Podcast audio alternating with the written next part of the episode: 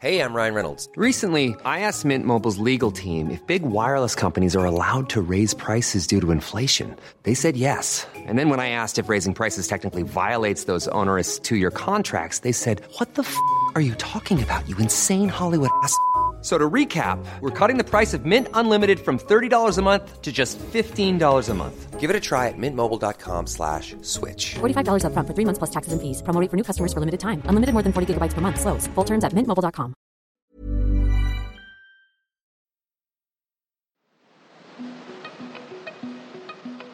¿Eres periodista en Yucatán? ¿Tienes una gran historia que contar? Súmate a nuestra convocatoria de Relatos Peninsulares. Queremos apostarle al periodismo local y buscamos a 12 cómplices para lograrlo. Tendrás oportunidad de capacitarte con grandes periodistas, desarrollar una historia para Gato Pardo y nosotros cubriremos tus gastos. Entra a gatopardo.com, diagonal relatos-peninsulares, haz clic en convocatoria y envía tu solicitud antes del 14 de agosto. No pierdas esta oportunidad para que las historias de la península lleguen más lejos.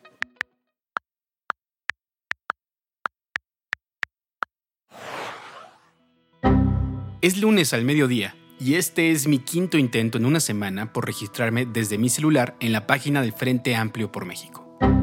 Todavía no he decidido mi voto para 2024, pero intenté registrarme para verificar lo que han denunciado algunos de los aspirantes del Frente sobre los errores en la plataforma para contabilizar a sus simpatizantes. Y aunque este es un mero ejercicio periodístico para mí, para los aspirantes es un reto mayúsculo, ya que es en esta plataforma donde deben conseguir al menos 150 mil firmas de apoyo en un mínimo de 17 entidades. El plazo vence hoy, y a pesar de que las reglas son iguales para todos, no todos los aspirantes consideran que tuvieron las mismas oportunidades debido a las fallas en la plataforma no opera con iOS, tienes que hacerlo con Google, o sea, una serie de cosas que la verdad, pues solo cuando tienes ya todo un equipo y tienes todo un despliegue, pues hay que decirlo así también económico importante, porque lo que nos dice la gente se, se están gastando los datos.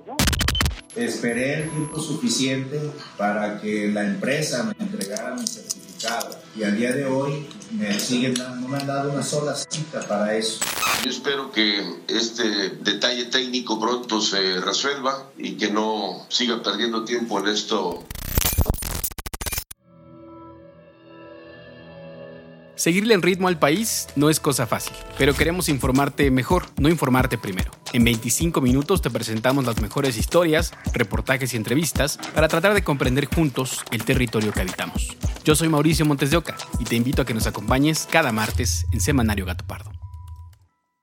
Antes de comenzar con nuestro tema principal, vamos a las noticias de la semana que nos presenta Fabiola Vázquez. La Comisión Nacional de Cultura Física y Deporte, CONADE, inició el proceso para desaparecer a la Federación Mexicana de Natación y Clavados. Ana Gabriela Guevara, su titular, dijo que la federación no está afiliada a World Aquatics, la mayor institución a nivel mundial de los deportes acuáticos, por lo que la CONADE les retiró el registro único del deporte. Sin embargo, no es que a la federación se le haya pasado este detalle, sino que World Aquatics les niega la afiliación por una polémica que les ha perseguido desde 2019, cuando Kirill Todorov, director en turno de la federación, fue acusado del delito de peculado. Un par de años después, cuando fue vinculado a proceso, se ordenó que la CONADE lo desconociera como presidente de la federación, pues el Tribunal de Arbitraje del Deporte ya había emitido un fallo en su contra, pero esto pasó hasta 2022, y actualmente no han logrado que Kirill abandone el cargo. María José Alcalá, presidenta del Comité Olímpico Mexicano, acusó a Todorov de ser un vividor del deporte. Está abusando de la posición, está utilizando esa posición para defenderse y no permitirle a los atletas que avancen. Él es el gran culpable. Por lo tanto, ahora tendrán que crear una nueva federación para acceder al registro y expulsar al funcionario de manera definitiva. Yo pienso que la Fiscalía de la Ciudad de México me fabricó algún delito o la Fiscalía General de la República me fabricó un delito y pues temo por mi integridad, temo por mi vida porque si me detienen pues puedo sufrir un accidente o cuando menos puedo ser víctima de tortura o maltratos o presiones para obligarme a renunciar al cargo de fiscal de Morelos. Estas fueron las palabras de Uriel Carmona, fiscal general del estado de Morelos, minutos antes de que un operativo encabezado por la Fiscalía General de la República y la Secretaría de Marina llegaran a su domicilio para detenerlo por los cargos de obstrucción de la justicia en el caso del feminicidio de Ariadna Fernanda.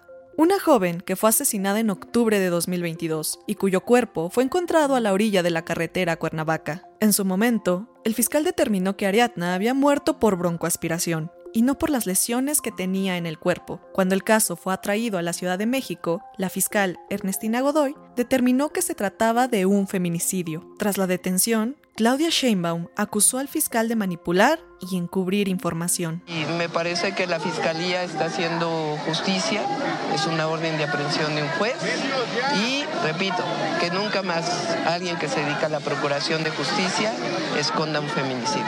Uriel Carmona se entregó voluntariamente. Sin embargo, hace una semana, la Suprema Corte de Justicia de la Nación determinó que debido al fuero constitucional del que gozan los servidores públicos, no podrá ser procesado por algún delito hasta que el Congreso del Estado lo retire de su cargo y nombre a un nuevo fiscal.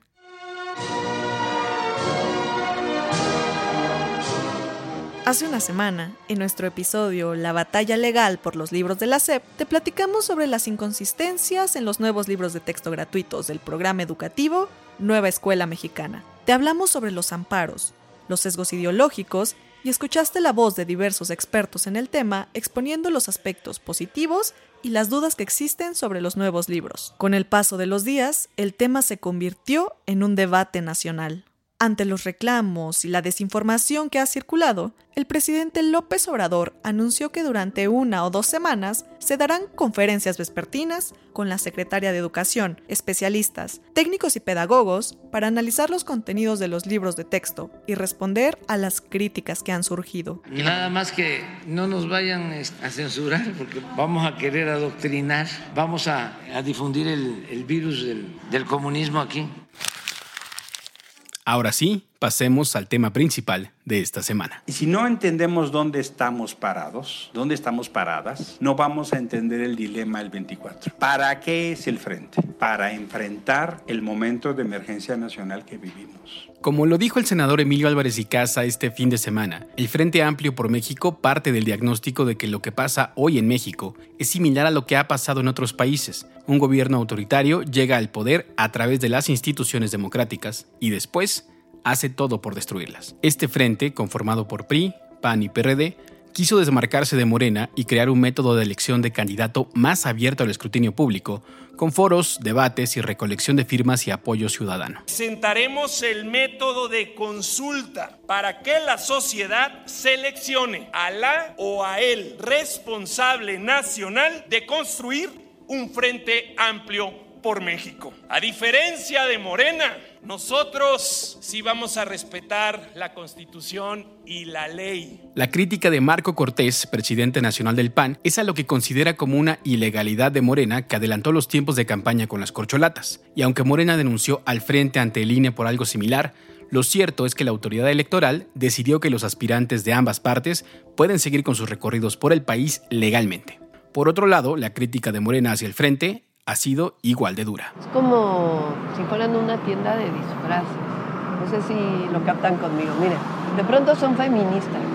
Viene el 8 de marzo, se ponen sus vestidos morados, salen a la calle y cuando se trata de reconocer a una mujer joven que ahora es secretaria de gobernación, misoginia por mayor.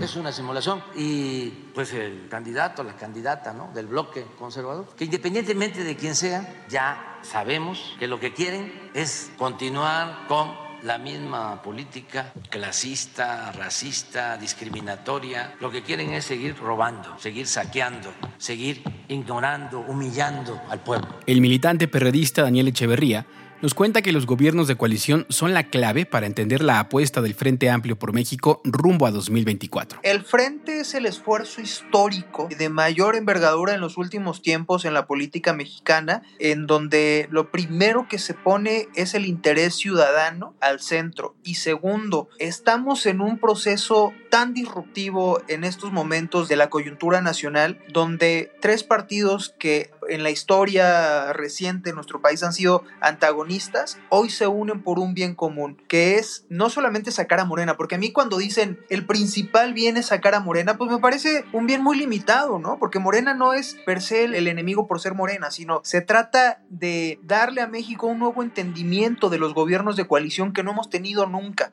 Internacionalista y brigadista para la recolección de apoyos de Miguel Ángel Mancera, Saúl Vázquez es consciente de la tentación que hubo en algunos sectores de la oposición por celebrar elecciones primarias dentro de los partidos, pero reconoce que hay un largo historial de acarreo e intromisión en los padrones.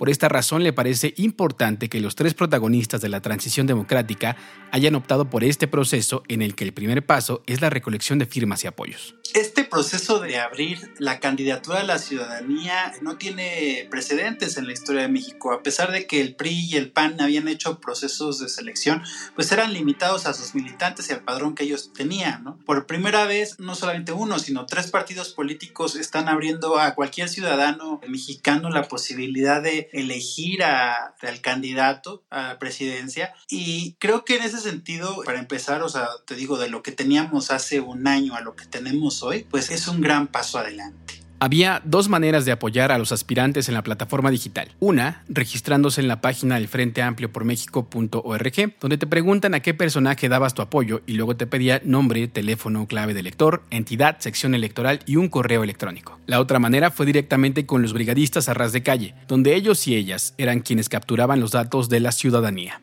Durante sus primeros días de funcionamiento, la plataforma del Frente sufrió una caída que afectó durante varias horas la recolección de apoyos ciudadanos. Las fallas continuaron y las quejas no se hicieron esperar. Beatriz Paredes aseguró que los problemas con la plataforma le afectaron particularmente porque sus bases de apoyo están en el sector campesino, alejadas de las urbanizaciones donde hay mejor señal de Internet.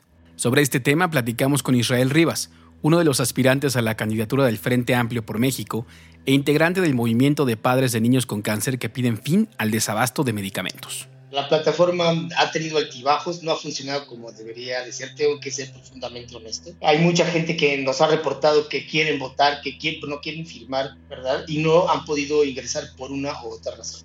Hay quienes después de dos o tres intentos lo han logrado, pero la gente se desespera y, y muchos dicen, pues bueno, eh, ya me desesperé, ya no quiero, ya pierden el encanto. ¿Verdad? Ha sido un reto complicado para los organizadores. Para Saúl Vázquez, estas fallas sucedieron porque la cantidad de gente dispuesta a participar participar superó la capacidad de los servidores. Hubo un gran interés por parte de la ciudadanía, un interés mayor del que esperaban los organizadores, que ha sido un reto. Justo por ese lado creo que este método novedoso, 100% basado en línea, que a mi parecer además está diseñado para evitar la operación corporativa. Por ejemplo, este candado de que solamente puedan ser 20.000 firmas por entidad federativa evitó que algunos aspirantes como Alejandro Murat, que seguramente iba a sacar las 100.000 firmas de Oaxaca, pues participaran Ahora tienen que tener una auténtica representatividad nacional. La aplicación está diseñada de una forma en la que tú no puedes ir a comprar una base de datos de esta de la lagonilla y dar de alta a 100 personas te pide dos fotografías vivas de la persona con un sistema de reconocimiento facial para ver que, que, estén. Otros aspirantes como Enrique de la Madrid también reconocieron las fallas en la plataforma,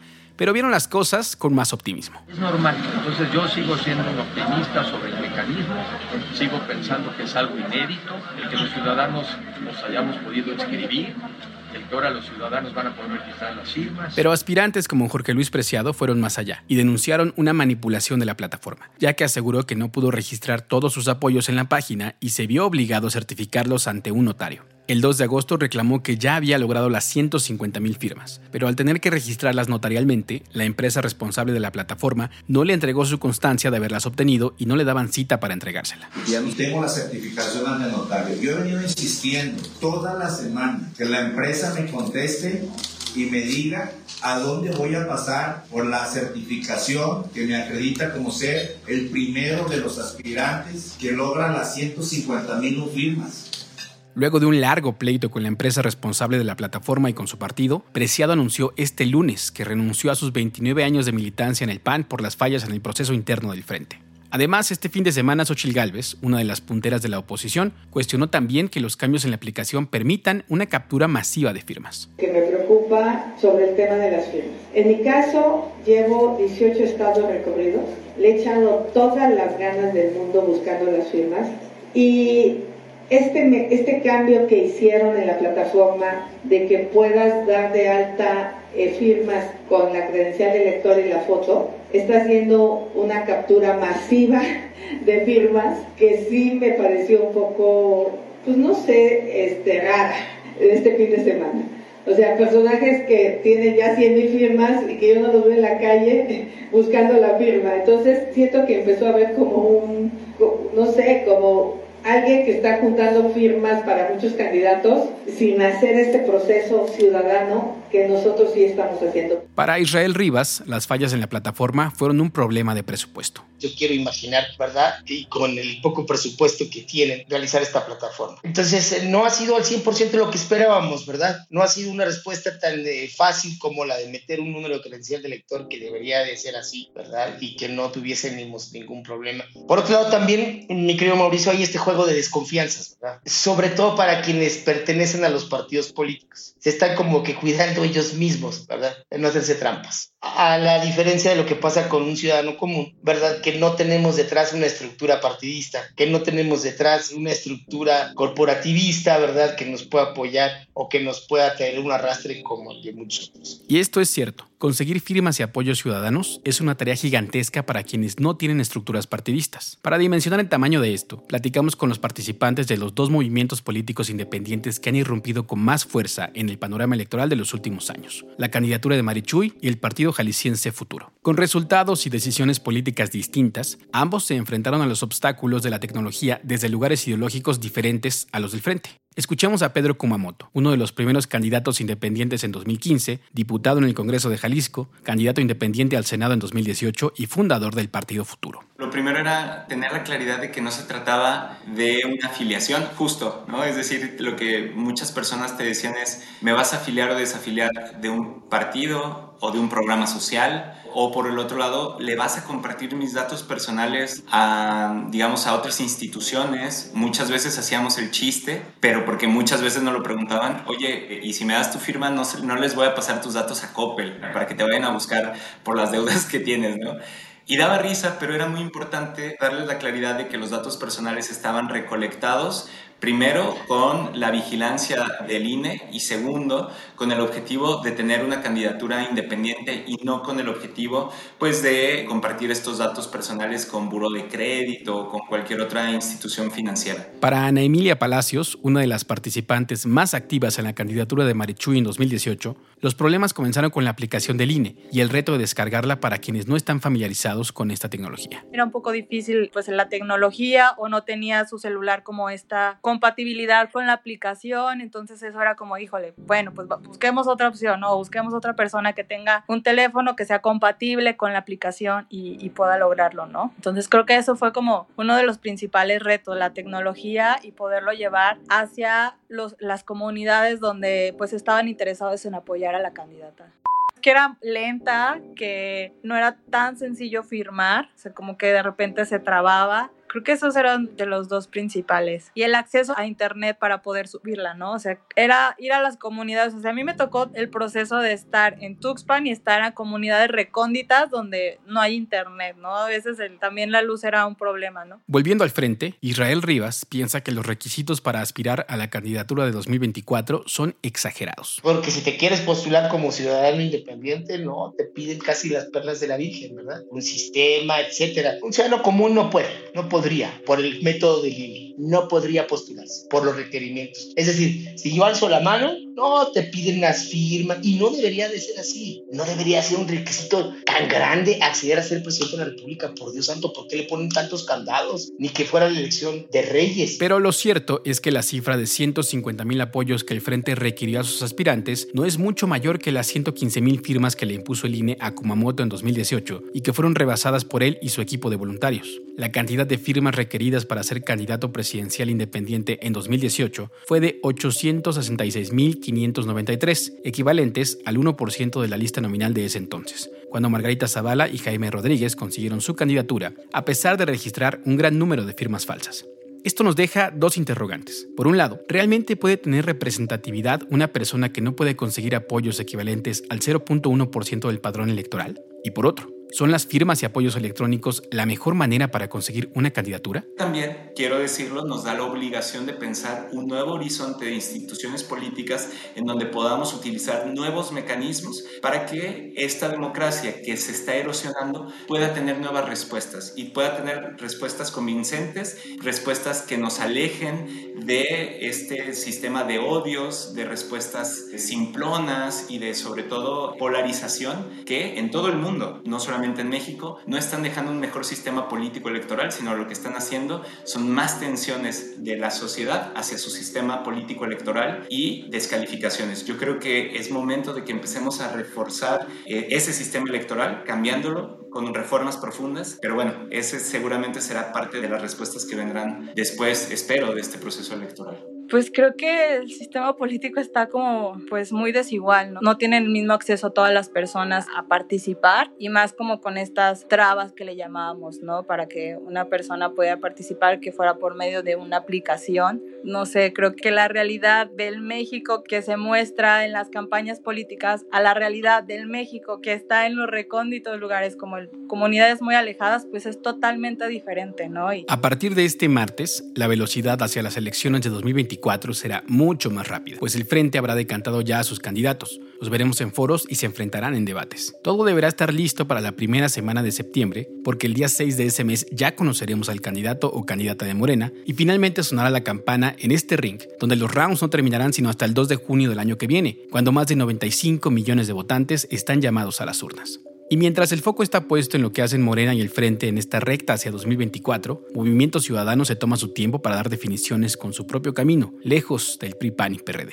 No obstante, López Obrador, un político con mucho colmillo, ya se adelantó a dar nombres de posibles candidatos, tal como lo hizo en su propio partido y hasta en la oposición. Los dos hombres fuertes que ven el Partido Naranja son Luis Donaldo Colosio Riojas, alcalde de Monterrey, y Samuel García, gobernador de Nuevo León. Con esto, el presidente le pone los guantes a un par de contendientes más para retarlos a subirse a este ring, pero ese será el tema para otro episodio de Semanario Gato Pardo. Queremos seguir la conversación contigo este jueves en la cuenta de Twitter de Gato Pardo. Te esperamos en un space a las 8 de la noche en gatopardo.com para seguir discutiendo lo que viene para los aspirantes del frente. Y antes de terminar el tema de la semana, queremos recomendarte que sigas escuchando la serie Los Presidenciables, en la que Gabriela Barkentin conversó con Enrique de la Madrid, aspirante de la oposición. Entonces nosotros, los que somos, yo digo, la otra mitad, si estamos divididos, no somos competitivos. Entonces nos tenemos que juntar, una para ser competitivos, pero la otra porque estoy convencido de que en el fondo sí compartimos una visión de país.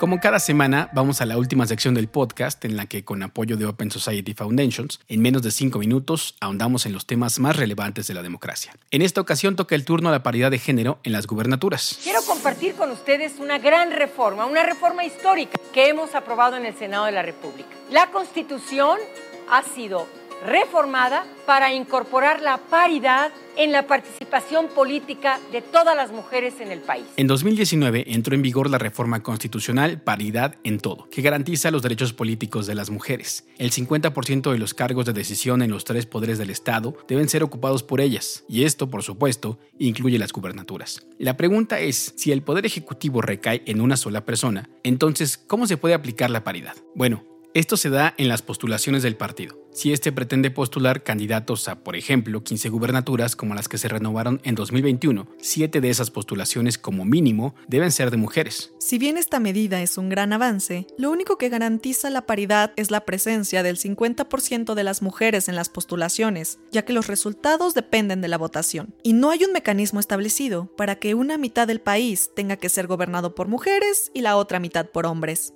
Una medida sumamente compleja, ya que los estatutos de paridad dependen de las reglas que establezcan los congresos locales para cumplir este mandato, lo que significa que cada entidad tiene la libertad de entender y aplicar estas medidas. Esta reforma es sin duda positiva, pero insuficiente para garantizar una bipartición de los cargos gubernamentales, por lo que expertas han sugerido añadir medidas para lograr esta meta, no con el objetivo de que el país sea gobernado en un 50-50, sino que se garantice la alternancia de género. Por ejemplo, Si un estado ya fue gobernado por un hombre, en las siguientes elecciones el partido deberá postular únicamente mujeres para así garantizar su acceso a la gubernatura. Un escenario que en el 2029 se volverá realidad, al menos en el Estado de México, ya que en 2022 se aprobó en el Congreso local la iniciativa de reforma del senador Higinio Martínez, la cual busca garantizar la alternancia de género en las postulaciones para el cargo de gobernador o gobernadora a través de este modelo. Esta cápsula fue patrocinada por Open Society Foundations y realizada con información del texto El laberinto de la paridad de género en las gubernaturas, hecho por Alexandra Avena para Nexos.